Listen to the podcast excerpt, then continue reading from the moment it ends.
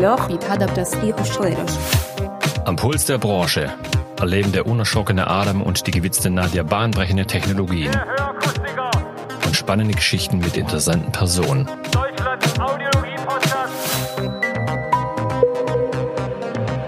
Der Hörakustiker, Deutschlands Audiologie-Podcast powered by Phonak.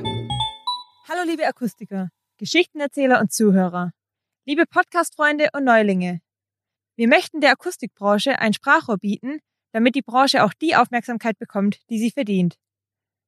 Wenn es also Themen gibt, die euch beschäftigen, oder wenn ihr selbst etwas zu erzählen habt, dann meldet euch gerne bei uns. Wir alle haben einen wundervollen Beruf und es gibt jede Menge Geschichten, die es zu erzählen gibt. Und wir freuen uns, dass wir jetzt die Möglichkeit dazu haben.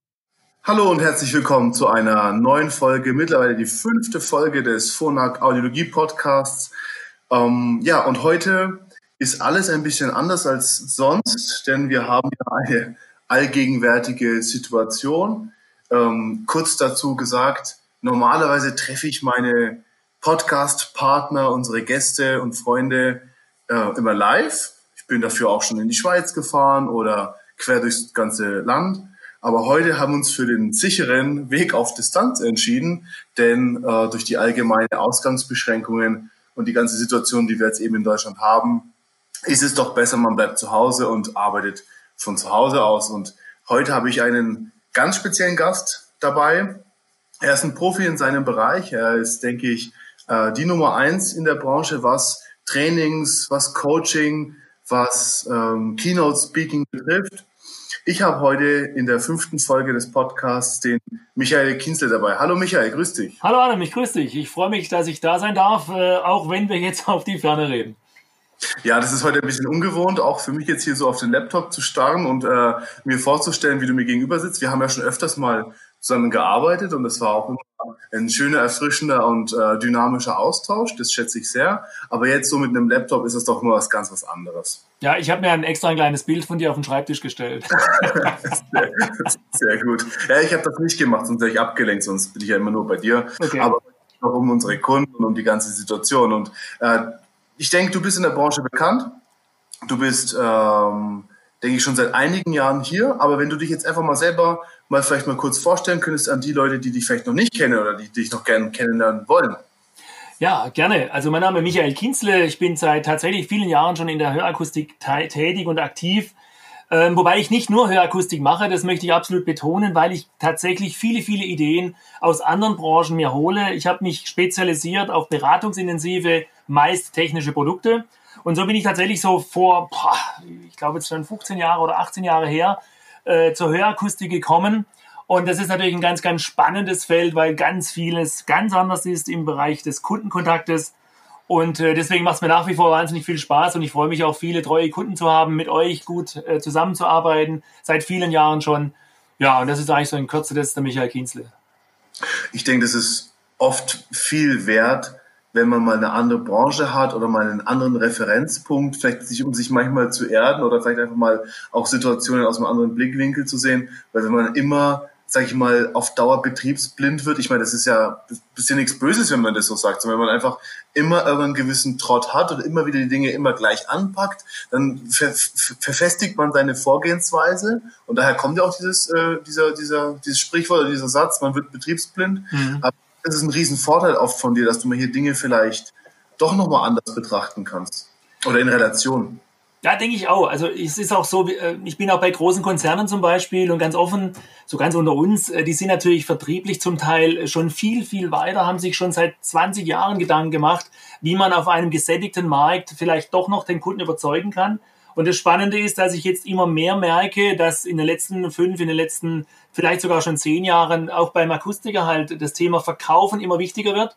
Und da profitiere ich tatsächlich davon, dass ich dann von anderen Branchen sehr viel lerne. Also ich, mein Motto ist auch immer, ich lerne in jedem Seminar von jedem Teilnehmer etwas.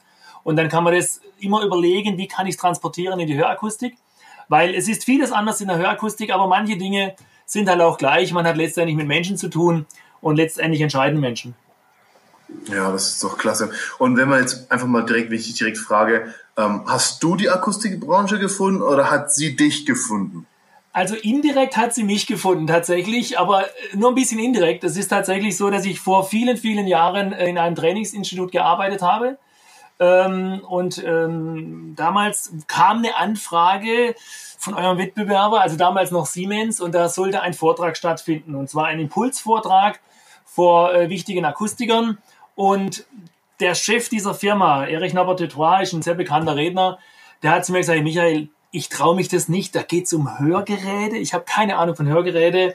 Und dann wollen die noch was zum Thema verkaufen. Und du bist doch Musiker, das heißt Akustik ist dir nahe, du bist Techniker, das heißt du kannst dir das vielleicht auch technisch vorstellen, würdest nicht du diesen Vortrag für mich machen? Und so bin ich in die Hörakustik gekommen, ich habe dann einen Vortrag gehalten vor, ich glaube, 300, 400 Akustikern war das damals, eine ziemlich große Veranstaltung, habe unheimlichen Respekt davor gehabt, weil ich tatsächlich auch keine Ahnung hatte von Hörgeräten und hatte halt bisher nur Maschinenbauer äh, trainiert oder irgendwelche Autoverkäufer. Und auf einmal kam das komische Thema Hörgerät. Und also indirekt hat tatsächlich die Hörgeräteakustik bzw. die Hörgerätebranche mich gefunden. Ich habe die Herausforderung aber gern angenommen. das klingt doch klasse. Man muss aber auch sagen, in den letzten Jahren oder der Jahrzehnten hat sich auch an dem Hörgeräte-Image ja auch extrem viel getan. Absolut. Merken wir auch unfassbar von Tag zu Tag immer mehr mit diesen ganzen Mehrmöglichkeiten an Konnektivität und so weiter. Also die Kunden nehmen das auch gar nicht mehr so in der Art wahr, äh, wie es man früher gesagt hat, man hat eine Hörbehinderung oder ein Hörapparat und so weiter. Das ist alles schon Schnee von gestern und wir sind immer mehr daran, dass das Hörgerät auch zu einem Produkt wird, das im Mittelpunkt steht, ähnlich wie damals äh, die schönen, tollen Kasalbrillen. Das kann ich mich noch erinnern. Ich habe ja in einem Geschäft gearbeitet, wo eben Optik auch mit dabei war. Und da gab es diese Kasallbrillen, das sind ganz große goldene Rahmen, total pompös.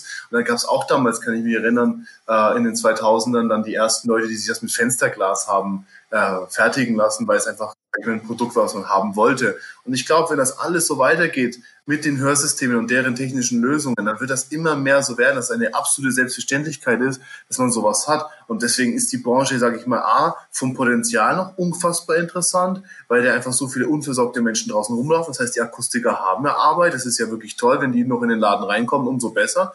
Aber wenn man das dem Produkt dann offerieren kann, was die auch wirklich wollen und wo die einen riesigen Mehrwert draus ziehen, dann haben wir natürlich, sag ich mal, eine ganz tolle Win-Win-Situation. Sehe ich absolut genauso, Adam. Ich habe das tatsächlich mittlerweile als neuen Input in meinen äh, Seminaren oder jetzt auch Webinaren. Ähm, ich stelle zum Beispiel in jedem Seminar oder auch Webinar die Frage, wer von euch hat denn in der letzten Zeit mal einen Kunden gehabt, der gar keinen Hörverlust hatte, aber ein Hörgerät wollte? Wenn ich diese Frage vor zehn Jahren gestellt hätte oder vielleicht auch vor fünf Jahren, hätten die Leute mich ausgelacht. Was soll die Frage? Äh, heute ist es tatsächlich kein Honorar. Ist so, ja. Kein Honorar. Ja. Und es ist tatsächlich so, mittlerweile ist fast immer einer dabei, der sagt, ja Mensch, ich habe einen gehabt, der wollte nur Musik streamen während dem Sport, weil es einfach ein kleines, angenehmes Gerät ist. Oder aber der Geschäftsmann, der leichter telefonieren will, noch nicht unbedingt eins bräuchte, aber sagt, Mensch, es ist für mich interessant. Und ich binde das tatsächlich mittlerweile auch in die Seminare ein, weil es ist ein ganz neues Verkaufen für einen Hörakustiker. In Anführungszeichen, man kann sich nicht mehr verstecken hinter irgendwelchen äh, Audiogrammen, sondern es geht um den reinen Verkaufsprozess und das finde ich hochspannend, richtig spannend. Klasse. Wann, wann ist für dich der Zeitpunkt gekommen, äh, wo du dann von dir selber sagst, okay, jetzt habe ich meinen Job richtig gut gemacht, ich habe es erfüllt, ich habe äh, meine Aufgabe hier erledigt? Adam, das kann ich dir ganz kurz beantworten. Und zwar, ich habe auf meiner Homepage, da hat mich der, der Homepage-Programmierer gefragt, wollen Sie das wirklich so haben? Da habe ich gesagt, ja, so will ich's. Ich habe auf meiner Homepage eine Aussage stehen, äh, informative Seminare bringen sie nicht weiter, Ausrufezeichen. Und für mich ist der Job erst dann gemacht, wenn der Teilnehmer nicht zu mir sagt, es war interessant oder es war informativ. Das ist für mich sogar eher, hm, war wohl nicht so gut. Wenn der Teilnehmer zu mir sagt, Herr Kinsle, ich kann es gar nicht erwarten, ich werde das morgen direkt ausprobieren und ich glaube, dass es funktioniert und ich freue mich drauf, dann habe ich einen guten Job gemacht. Und das ist einfach mein Anspruch, äh, nicht nur Inhalte zu transportieren, sondern die Leute auch irgendwo ja, anzuzünden fast schon. Ja, es gibt, äh, ich habe ein schönes Feedback bekommen. Ich hoffe, ich darf sagen, ich bin so stolz drauf gewesen. Hat äh, ein Akustiker gesagt, der Kinsley ist für mich der Augustinus der Hörakustikbranche. Ähm, da bin ich echt stolz drauf, weil ich möchte nicht nur Inhalte transportieren, sondern ich möchte, dass die Leute Lust bekommen. Was übrigens gerade jetzt, da kommen wir vielleicht nachher noch dazu, auch ein wichtiges Thema ist. Auf andere Gedanken kommen, ähm, sich auf andere Dinge fokussieren und mit Motivation an die Kunden. Super, also das ist natürlich, das kann ich, das kann ich bestätigen. Ich denke, wenn man äh, in jemandem was auslöst, was wirklich irgendwie dann zu einem Umdenken oder zu einer Art neuen Handlung oder neuem Verhalten führt und man bemerkt, dass das positiv belegt ist, dann ist es, denke ich, schon sehr erfüllend als Trainer. Wer das gerne auch mal nachlesen möchte, www.michael-kienzle.de ist die Homepage. Hier kann man auch mal genau sehen, was du alles so machst, was du alles kannst, was deine Referenzen sind. Und ähm, dein, dein, dein Tätigkeitsbereich ist aber jetzt nicht nur große Hallen, oder? Also ich weiß auch von einem Kunden, dass du auch, sage ich, kleinere Betriebe genauso schulst oder halt auch in, in, in Einzelcoachings genauso gehst. Ist das richtig? Ja, äh, es ist tatsächlich so, ich habe es mittlerweile getrennt. Äh, seit diesem Jahr gibt es zwei Homepages. Die Michael-Kienzle ist tatsächlich die Speaker-Homepage, weil ich immer mehr auch Vorträge auch äh, tatsächlich auch in großen Hallen mache. Macht mir wahnsinnig Spaß. Unter uns ist es tatsächlich sogar leichter. Also vor 20, 30 Leuten einen Vortrag zu halten, ist aus meiner Sicht viel schwieriger wie vor 400, 500, äh, einfach durch die Gruppendynamik. Ähm, die Informationen zu den Trainings ist, sind eher auf der anderen Homepage kienzle.eu. Das ist so die Trainings-Homepage und die Michael-Kienzle ist dann die äh, Speaker-Homepage. Und weil du es jetzt gerade angesprochen hast, ist es tatsächlich so, dass ich äh, beides mache und auch froh bin, dass ich beides mache, weil in den kleineren Veranstaltungen, sogar für kleinere Hörakustiker, die sagen, Mensch, wir haben sechs Leute, kann man die auch irgendwie fit machen, ist es tatsächlich so, dass ich da so nah an den Menschen dran bin und die auch so ein bisschen aus dem Nähkästchen plaudern, dass ich davon natürlich selber auch stark profitiere. Und deswegen, ähm, ja, also im Prinzip äh, vom kleinen äh, Betrieb mit sechs Mitarbeitern bis zum äh, größeren Filialisten ähm, mache ich tatsächlich äh, unterschiedlichste Dinge. Wahnsinn. Also ein, ein wirklich ein breites Spektrum an Trainings an Coachings.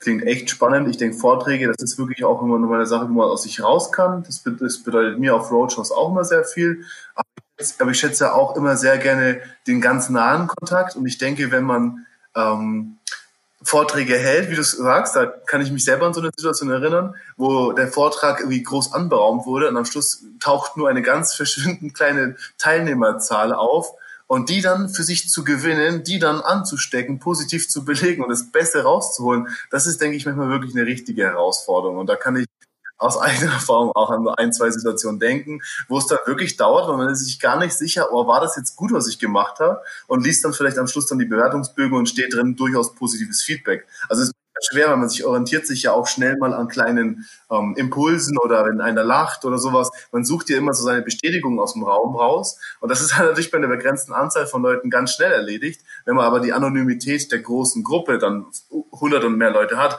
dann ist das natürlich anders und äh, zieht man es auch irgendwie anders durch. Aber ich weiß genau, was du meinst. Deswegen sind sind beide Welten, denke ich, absolut spannend. Einmal die große Bühne, aber auch einmal die ganz kleine, intime, nahbare Sache, wo man sehr nah ans Eingemachte dann reingeht. Ja, ich denke, der Mix macht's. Also ich habe äh, tatsächlich vor einigen Jahren äh, musste ich eine Entscheidung treffen, in welche Richtung will ich denn gehen. Und ich habe ganz bewusst die Entscheidung getroffen, in beiden Richtungen zu bleiben, weil, äh, sagen wir mal, ich mache vielleicht so 10, 20 Vorträge im Jahr vor großem Publikum. Das macht Spaß, das ist auch immer eine Herausforderung. Aber mir fehlt dann tatsächlich, wenn ich jetzt, ich habe auch schon einen Monat gehabt, wo ich tatsächlich viele Vorträge machte und wenig Seminare. Da merke ich dann, irgendwie fehlt mir doch der, das direkte Feedback. Im Seminar kommen die Leute auf dich zu. Oder selbst in den Webinaren. Ich habe jetzt auch eine komplette Webinarreihe aufgesetzt, auch für den Hörakustiker. Selbst da äh, kommt immer wieder der direkte, direkte Rückmeldung. Und das genieße ich halt auch. So dieser Dialog einfach nicht. Ein Vortrag ist im Prinzip ein Monolog. Ähm, man versucht die Leute zu überzeugen, zu begeistern was Spaß macht. Aber die Rückmeldung ist natürlich im Webinar, respektive im kleinen Seminar auch toll. Mhm. Ich fürchte mal. Jetzt haben wir natürlich unser, unsere Überschrift heute ist ja ähm, Kundenbeziehungen in Zeiten von Corona.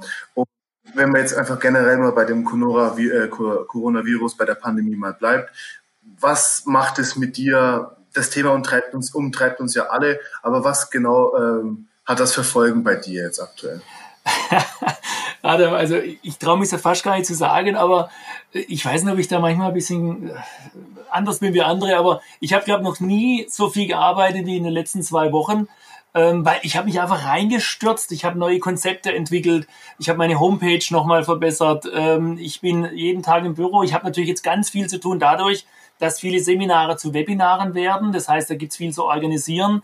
Ähm, und dann bin ich natürlich jetzt auch mehr zu Hause, ähm, wie ich es normalerweise bin, weil die Webinare kann ich zu Hause machen. Äh, abends gehe ich dann noch, ich habe Sachen gemacht, die ich schon seit Jahren vor mir herschiebe.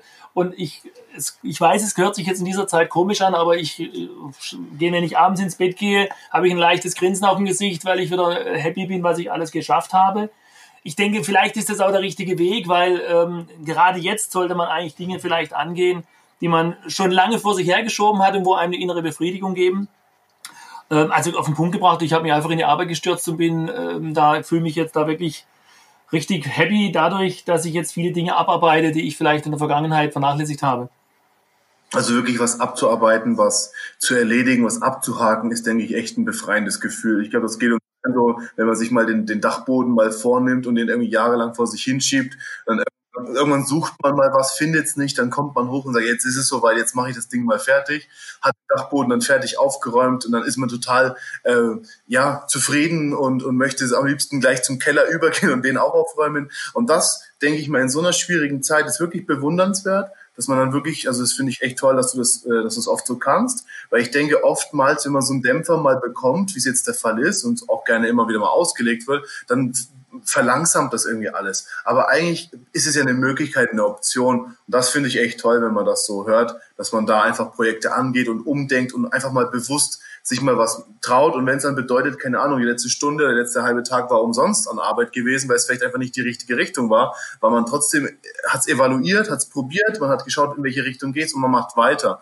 Und das finde ich wirklich, finde ich, muss ich echt sagen, das finde ich richtig granatenstark von. Ja, ja ich muss auch lachen. Ich habe wirklich äh, viele Anrufe bekommen von Freunden, die ja wissen, was ich mache und sagen, Mensch, Michael, äh, wie ist es denn bei dir?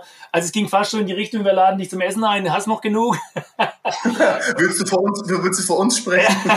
so ging es in die Richtung, ging es tatsächlich, ja. Ähm, und ich musste dann wirklich lachen, weil, äh, gut, ich muss natürlich sagen, ich bin auch schon sehr lange in dieser Branche tätig und äh, wenn es jetzt, sagen wir mal, vor 20 oder vor 15 Jahren das passiert wäre, als Starter, wenn man neu startet äh, mit einer neuen Aufgabe, wäre es natürlich schon schwieriger gewesen. Aber ich habe jetzt über die Jahre hat sich so viel angestaut. Ich habe jetzt mir vorgenommen, jeden Abend auch, ich bin am Buch noch am Schreiben, ähm, da will ich jeden Tag äh, Zeit investieren und äh, wie gesagt auch private Dinge. Ähm, und es ist einfach wichtig, dass man selber dann einfach den Tag als erfüllt ansieht und dann ist alles gut. Das klingt doch klasse. Jetzt lassen wir vielleicht mal den Corona mal ganz kurz beiseite.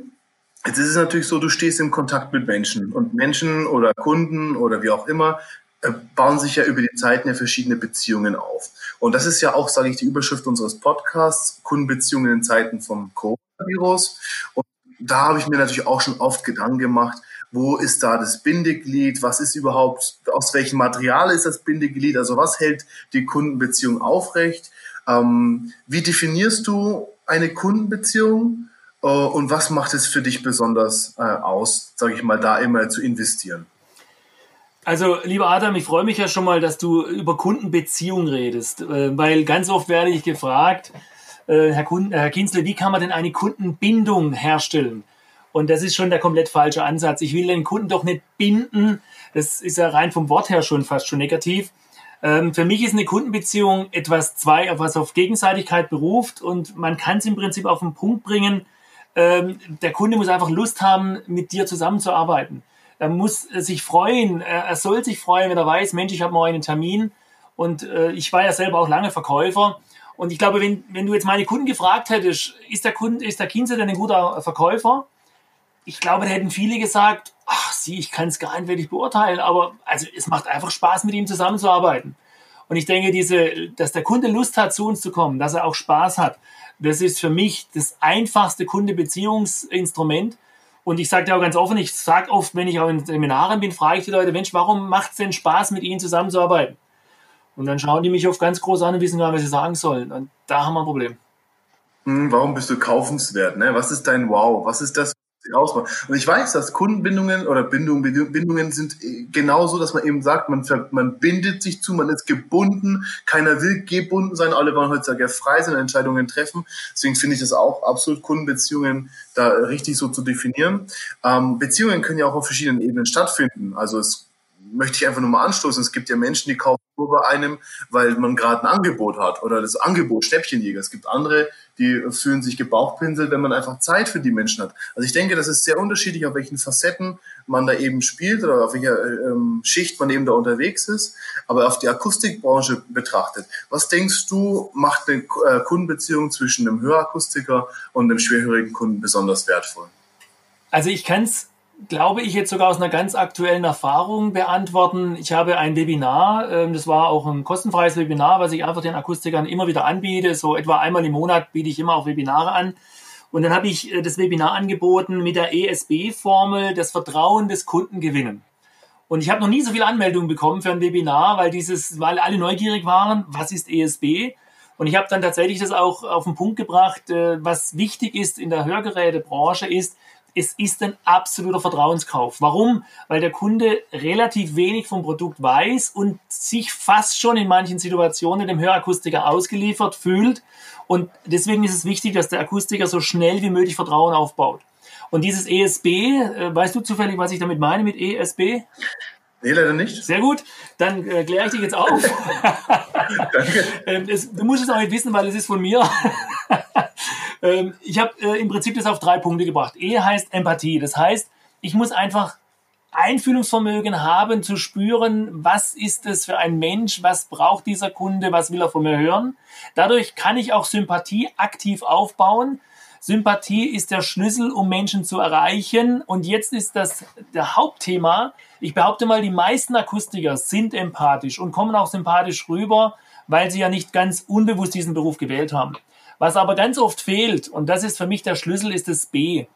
Wenn du Vertrauen aufbauen möchtest, musst du dem Kunden auch immer wieder Beweise liefern, dass das, was du zu ihm sagst, auch so ist und dadurch entsteht Vertrauen. Also ganz auf den Punkt gebracht, S plus B, Sympathie plus Beweis ist Vertrauen. Und ich glaube, das ist der Hauptschlüssel in der Hörakustik. Ähm, viele Akustiker sind hier viel zu vorsichtig und ja, wir können ja mal ausprobieren. Die vergleichende Anpassung ist eigentlich eines, ein super äh, Wert, den man dem Kunden gibt. Allerdings, wenn ein Kunde sehr kritisch ist, könnte er es ja auch so interpretieren, ja Mensch, wenn der zwei, drei Sachen ausprobieren will mit mir, ist er sich denn jetzt sicher, was das Richtige für mich ist?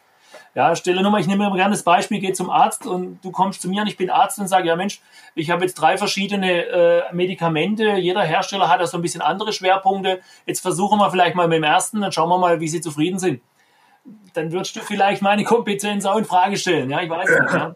Genau, ja, kann ich kann dir, kann dir genauso folgen. Ich denke auch, dass wir wissen ja auch, dass die Kunden immer besser vorinformiert sind. Wir wissen, dass immer mehr Informationen kursieren. Die Menschen, auch die neuen Generationen, die neuen Schwerhörigen, ich sage jetzt mal in Anführungsstrichen die neuen Schwerhörigen, ja, sage ich, am Verkaufsprozess ja deutlich stärker beteiligt sein wollen oder wenn nicht sogar selbst zu 100 Prozent die Entscheidung treffen, welches Gerät wie was und wo.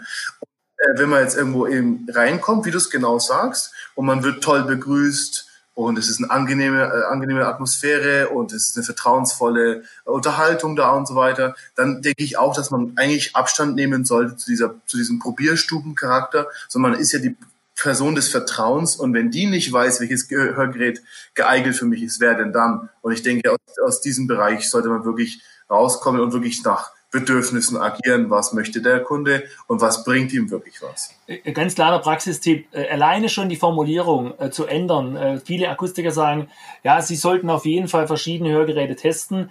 Einfach nur relativieren im Sinne von, der Kunde, Sie haben bei uns die Möglichkeit, verschiedene Hörgeräte zu erleben. Das heißt, er hat die Möglichkeit, wenn wir beide das Gefühl haben, dass er es bräuchte, Allerdings ist es ja vielleicht auch so, dass wir durch die Beratung relativ schnell feststellen, was für ihn genau das Richtige ist. Und dann habe ich immer noch alle Optionen. Ich zeige einen hohen Servicegrad an. Natürlich, wenn du da äh, Interesse dran hast, kannst du gerne vergleichen. Aber ich sage ihm auch gleichzeitig, dass es vielleicht gar nicht notwendig ist. Ja. Ähm, wir müssen hier auch ein bisschen umdenken. Es gibt keine Branche, die ich kenne, und ich bin wirklich in vielen Branchen unterwegs, wo ähm, es so kompetente Mitarbeiter gibt wie die Hörakustiker, und aber immer auch noch trotzdem verglichen wird. Äh, umso kompetenter der Mitarbeiter, umso schneller kommt man eigentlich zum, mit dem Kunden gemeinsam äh, auf einen Weg, wo man sagt, Mensch, ich glaube, das könnte für Sie genau das Richtige sein. Ja. Ja, klasse. Also Empathie, Sympathie und vor allem der Beweis sind die tragenden Rollen im Aufbau einer guten Kundenbeziehung. Und jetzt haben wir ein aktuelles Szenario. Jetzt schauen wir mal wieder zurück auf die aktuelle Situation. Wir haben weltweite äh, Situation, die uns alle in Atem hält. Wir gucken, also mir geht's auf jeden Fall so, ich gucke jeden Tag auf dem Robert-Koch-Institut der Seite ähm, die, die Zahlen an. Ich möchte gern immer aktuell sein. Es ist, man wartet eigentlich auf den Tag, bis irgendwie Entwarnung kommt aber trotzdem, es bleibt nicht alles stehen. Also es ist nicht kein Stillstand, sondern die Welt dreht sich weiter. Die ganzen äh, Unternehmen schauen, dass sie mit ihrer wirtschaftlichen Situation zurechtkommen. Aber auch die Menschen wollen wissen, was Sache ist. Also wenn es jetzt aufs Eingemachte geht, also wenn wir jetzt wirklich an, an, an einen Punkt kommen, wo es wirklich ans Eingemachte geht, bezogen auf die Kundenbeziehung, welche Faktoren spielen jetzt noch eine Rolle? Jetzt haben wir ja gesagt, eine Kundenbeziehung ist was Vielschichtiges, was, was wir, sage ich mal, mit gewissen äh, Empathien und Sympathien und Beweisen gewinnen können. Aber wenn jetzt auf einmal ein grundlegendes Ereignis auf dieses, äh, auf diese Struktur reinkommt oder ein Faktor, dieser, dieser die ganze Situation beeinflusst, ändert sich und vor welchen neuen Herausforderungen steht dann vielleicht der Akustiker mit seinem verängstigten Kunden in dem Fall? Mhm. Ähm, habe ich ganz konkretes Beispiel sogar. Ähm, das hat mich auch sehr gefreut. Äh, ich habe von einem Akustiker in dem Fall, äh, ein Akustiker, der jetzt gerade aus dem Urlaub kam, eine WhatsApp bekommen am Sonntag oder Samstag. Dann hat er zu mir gesagt, Herr Kinzle, äh, ich kenne Sie als Trainer, ich kenne Sie als Coach und ich schätze Ihre Meinung und ich habe jetzt einfach mal mir die Freiheit genommen, Ihnen per WhatsApp zu schreiben. Ähm, wie soll ich am Montag damit umgehen, wenn ich in die Firma gehe? Ja, ähm, da geht's schon los. Also das ist jetzt nicht der Kundenkontakt, werden wir gleich noch drüber sprechen. Aber er war einfach verunsichert, wie er mit der Situation umgehen soll, weil ja im Prinzip alle äh, Corona und äh, Gott, wie geht's weiter?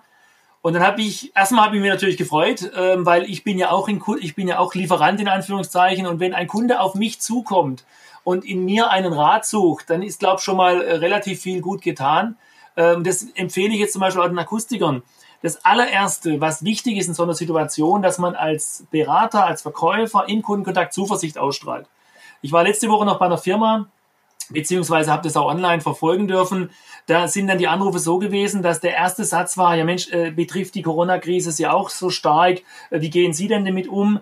Das heißt, man hat sofort mit dem Negativen angefangen, anstatt dass man erstmal auch eine gewisse Zuversicht ausstrahlt. Jetzt weiß ich natürlich, es sollte nicht blauäugig sein.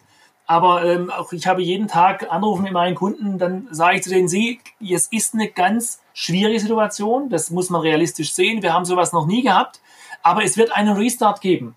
Und in diesem Restart ist wichtig, dass Sie jetzt sich überlegen, äh, wie, stell, wie positionieren wir uns, wie stellen wir uns auf. Also für mich der erste Punkt, Zuversicht ausstrahlen, nicht gemeinsam mit dem Kunden unbedingt jetzt noch ins Tal der Tränen gehen, sondern sagen, äh, Empathie haben, empathisch sein. Der Kunde, da verstehe ich Ihre Verunsicherung. Äh, das ist für uns alle eine schwierige Situation. Ähm, und als zweiten wichtigen Punkt, ich hoffe, ich werde jetzt nicht zu lange, äh, jetzt kann ich zeigen, dass ich ein verlässlicher Partner bin. Jetzt kann ich zeigen. Ich habe äh, Anfang der Woche noch eine Firma äh, ein Wording geschrieben, wie sie jetzt ihre Kunden anrufen, um zu sagen, hey, wir wollen uns bei dir melden. Gibt es Dinge, die wir für dich tun können? Ähm, ist für dich ein Homeoffice ein Thema, wo wir vielleicht Unterstützung geben können? In schwierigen Zeiten braucht man verlässliche Partner. Und jetzt kommt noch was Betriebswirtschaftliches. Es ist tatsächlich so, dass in schwierigen Zeiten sich auch die Marktanteile am stärksten verschieben. Also die, wo jetzt am nächsten dran sind bei dem Kunden, die werden das zurückgespielt bekommen und der Kunde wird es wertschätzen. Mhm, alles klar. Das heißt also auch wieder über das gleiche System empathisch auf die Situation reagieren. Wie geht's ihm damit? Sympathisch rüberkommen. Und der Beweis ist wirklich, wirklich hier der vertrauensvolle volle oder ähm, verbindliche Partner in Zukunft, also der, auf den man bauen kann. Ja, im Prinzip, ich habe das ehrlich gesagt jetzt in dem Moment, wo ich es gesagt habe, noch gar nicht direkt mit ASB in Verbindung gebracht, aber du hast im Prinzip jetzt auf den Punkt gebracht. Äh, ich muss empathisch spüren in diesem Moment, was will der Kunde jetzt von mir hören, Zuversicht ausstrahlen, auch sympathisch auf ihn zugehen und sagen, der Kunde, das ist auch der Moment, wo wir für Sie da sind und natürlich dann auch den Beweis antreten, äh, indem ich dann vielleicht auch was bieten kann. Ähm, ist für mich natürlich, ich weiß nicht, ob ich jetzt da zu vorgreife, aber jetzt nur als Beispiel wieder im Blick in andere Branchen. Ähm, in anderen Branchen wird es zum Beispiel sehr viel auch online gemacht. Das heißt, man macht äh, Webinare. Ich habe jetzt heute Morgen noch einen Videocall gehabt mit einem Kunden von mir.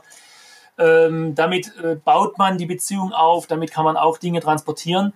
Wie siehst denn du das jetzt von der Technik? Äh, hat denn der Akustiker selber auch die Möglichkeit, mit neuen Medien ähm, oder mit äh, in, der, in Zeiten der Digitalisierung mit seinen Endkunden ähm, da auch Kontakt aufzubauen?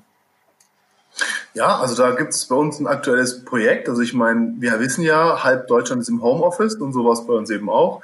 Die ganzen Audiologen äh, konnten sofort von jetzt auf gleich umswitchen und haben jetzt eben auch dieses äh, Projekt der vom Remote Support, von der Fernanpassung schnell adaptiert und das fokussieren wir gerade und da hat der Akustiker die Möglichkeit mit einer E-Mail mit seinem Kunden in den Kontakt zu treten und seine Kundenbeziehung halt eben aufrechtzuerhalten und da auch eben Anpassungen online weiterzuführen. Also eine tolle Möglichkeit, wo wir recht schnell reagieren konnten. Ja, sehr schön. Also. Das ist zum Beispiel auch eine schöne Idee. Ähm, E-Mail-Marketing ist auch nicht zu vernachlässigen, machen meines Wissens nach nicht wirklich äh, viele Akustiker eine individualisierte äh, E-Mail ähm, wo man einfach dem Kunden Flagge zeigt, wir sind für dich da, vielleicht die aktuellen Öffnungszeiten, äh, was haben wir gemacht. Ich habe zum Beispiel von meinem Steuerberater jetzt eine E-Mail bekommen diese, diese Woche, der weiß ja, ich bin ein Kleinunternehmen und dann standen schon alle Homepages drauf, wo man irgendwelche äh, Informationen bekommen kann, die aktuelle Steuersituation und dergleichen mehr, habe ich als sehr positiv empfunden, weil er sich da Gedanken gemacht hat. Dass er das natürlich allen seinen Kunden geschickt hat, ist okay. Ähm, ist, da gehe ich jetzt nicht davon aus, dass er das nur mir geschickt hat. Aber es war doch individualisiert. Das heißt, ähm, es waren zwei, drei Sätze drin und das empfehle ich auch, wo man gemerkt hat, er hat sich zumindest ein bisschen Gedanken gemacht. Was, ich glaube, ein Satz war, Herr Kinsler, als Unternehmen mit fünf Mitarbeitern oder bis zu fünf Mitarbeitern sieht die Situation für Sie so aus. Hat er wahrscheinlich drei, vier Vorlagen gehabt für die unterschiedlichen Unternehmensgrößen. Aber da habe ich einfach gedacht, okay, da ist jemand, der jetzt auch in dieser Situation sich Gedanken macht und mir Unterstützung anbietet.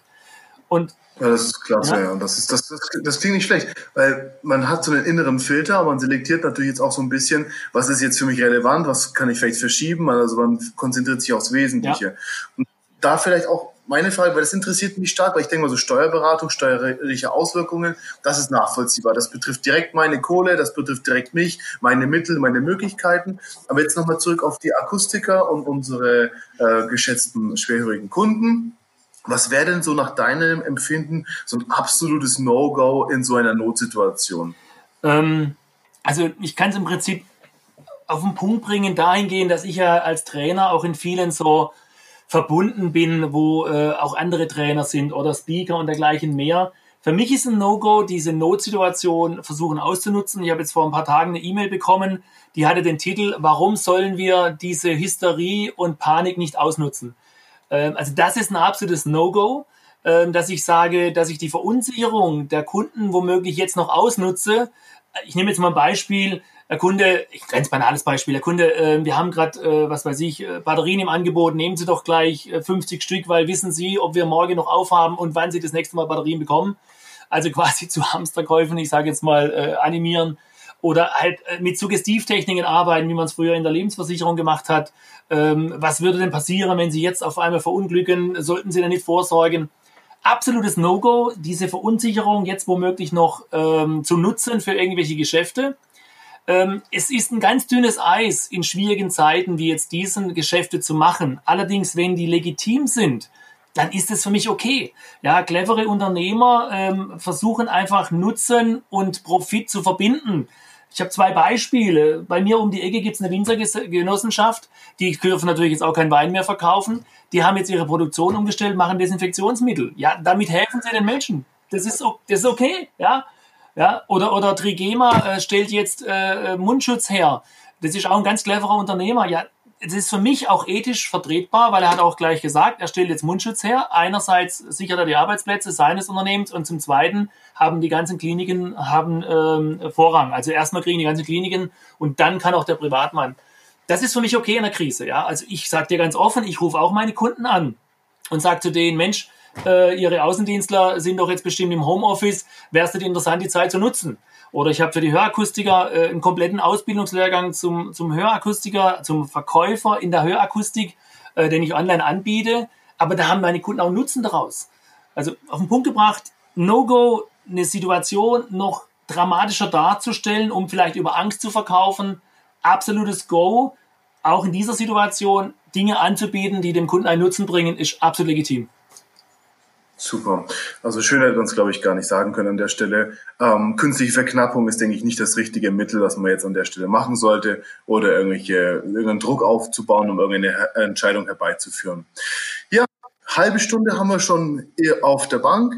Jetzt hat, hast du heute in unserem für in unserer fünften Folge des Phonak Podcasts an unserem Ende noch einmal die Möglichkeit als Schlusswort an die gesamte Bevölkerung, an die, an die ganzen Akustiker draußen, an die ganzen Mitarbeiter, an die ganzen Kollegen. Hast du nochmal die Möglichkeit, nochmal das letzte Wort zu richten in Form einer mini-spontanen Ansprache, wie wir es jetzt auch gehört haben von diversen Leuten im Fernsehen. Ansprachen sind ja momentan angesagt. Deswegen hast du heute das letzte Zeitfenster. Äh, ich würde mal sagen, Michael, du darfst jetzt zu dem deutschen Volk sprechen.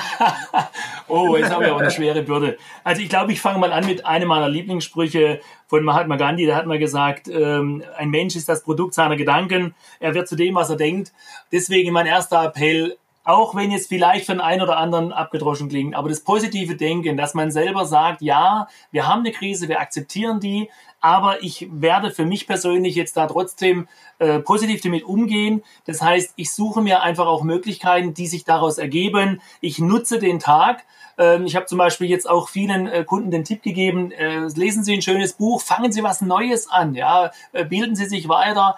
Ähm, das ist für mich ein ganz wichtiger Punkt holen Sie sich objektive Quellen, wieder nicht nur in womöglich Bild.de die absoluten negativen Quellen, sondern holen Sie sich neutrale auch vielleicht positive Quellen, wo auch mal eine positive Darstellung da ist, dass vielleicht jetzt die Infektionsrate schon ein bisschen runtergegangen ist. Es sollten äh, objektive Quellen sein, die man vielleicht auch jetzt als Gesprächspartner, ja, also nicht nur mit den Schwarzsehern reden. Gönnen Sie sich Entspannung, auch mal wirklich abschalten, dass man einfach mal vielleicht zu sich kommt, mal ein bisschen Meditation, tut gut.